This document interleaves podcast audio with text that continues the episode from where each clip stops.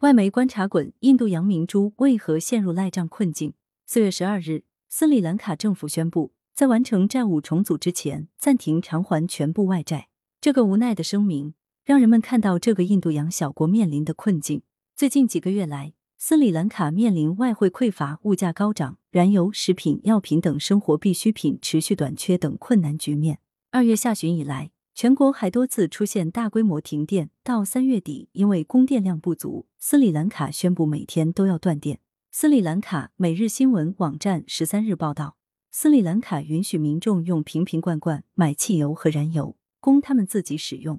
但最近有些民众用配额买到燃油之后，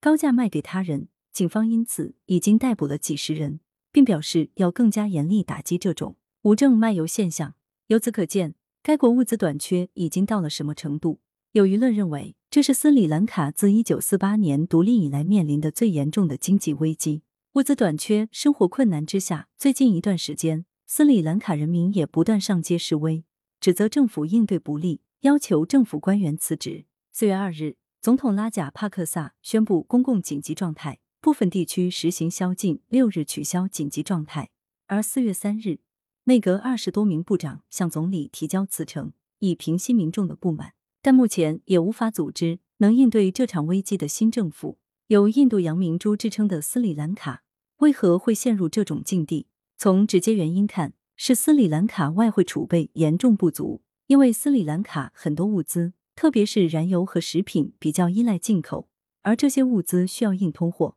但该国央行数据显示，截至今年三月。该国外汇储备只有十九点三亿美元，而斯里兰卡今年需偿还的外债总额高达数十亿美元。这种情况下，进口不了物资，导致物资短缺、物价飞涨就不奇怪了。那么，斯里兰卡外汇储备怎么出了问题？不少分析认为，这主要有两个方面的因素：一是新冠疫情，二是政府失策。法新社分析认为，斯里兰卡是旅游业比较发达国家，但是受新冠疫情影响。斯里兰卡旅游收入和侨汇减少，这是外汇短缺的直接原因。但也有一些分析认为，斯里兰卡政府决策失误也是导致今天危机的重要原因。英国广播公司 BBC 的一篇报道称，二零零九年斯里兰卡结束了持续三十年的内战，是个发展经济的好机会。在很多发展中国家制定出口加工战略的时候，斯里兰卡并没有这么做，而是依赖国内市场，不重视出口，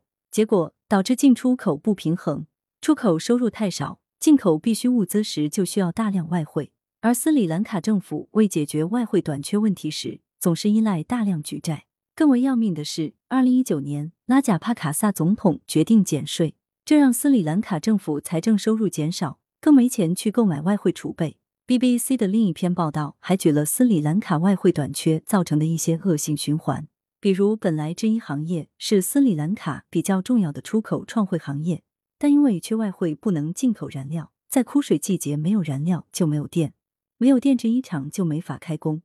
结果市场被东南亚一些国家抢走，又更加没有外汇来源。再比如，二零二一年斯里兰卡外汇储备短缺严重后，为节约外汇，就停止进口化肥之类的物资，导致农业受到一定冲击，只能增加进口食品。这样反过来令外汇更加紧张，疫情和决策失误造成今天的困境。斯里兰卡不得不暂时停止偿还外债，但这不是长久之计，出路何在？乔治敦大学的经济学家德瓦拉贾在接受彭博社采访时说：“现在斯里兰卡政府要赶紧采取三个措施：一、立即进行债务重组，征得债权人同意后延期偿还债务；二、要立即向国际组织或比较友好国家借外汇。”渡过难关，三立即进行财政改革，增加财政收入。当然，不管如何，这一阶段斯里兰卡是要在经济危机中挣扎度过了。来源：羊城晚报羊城派，题图：新华社，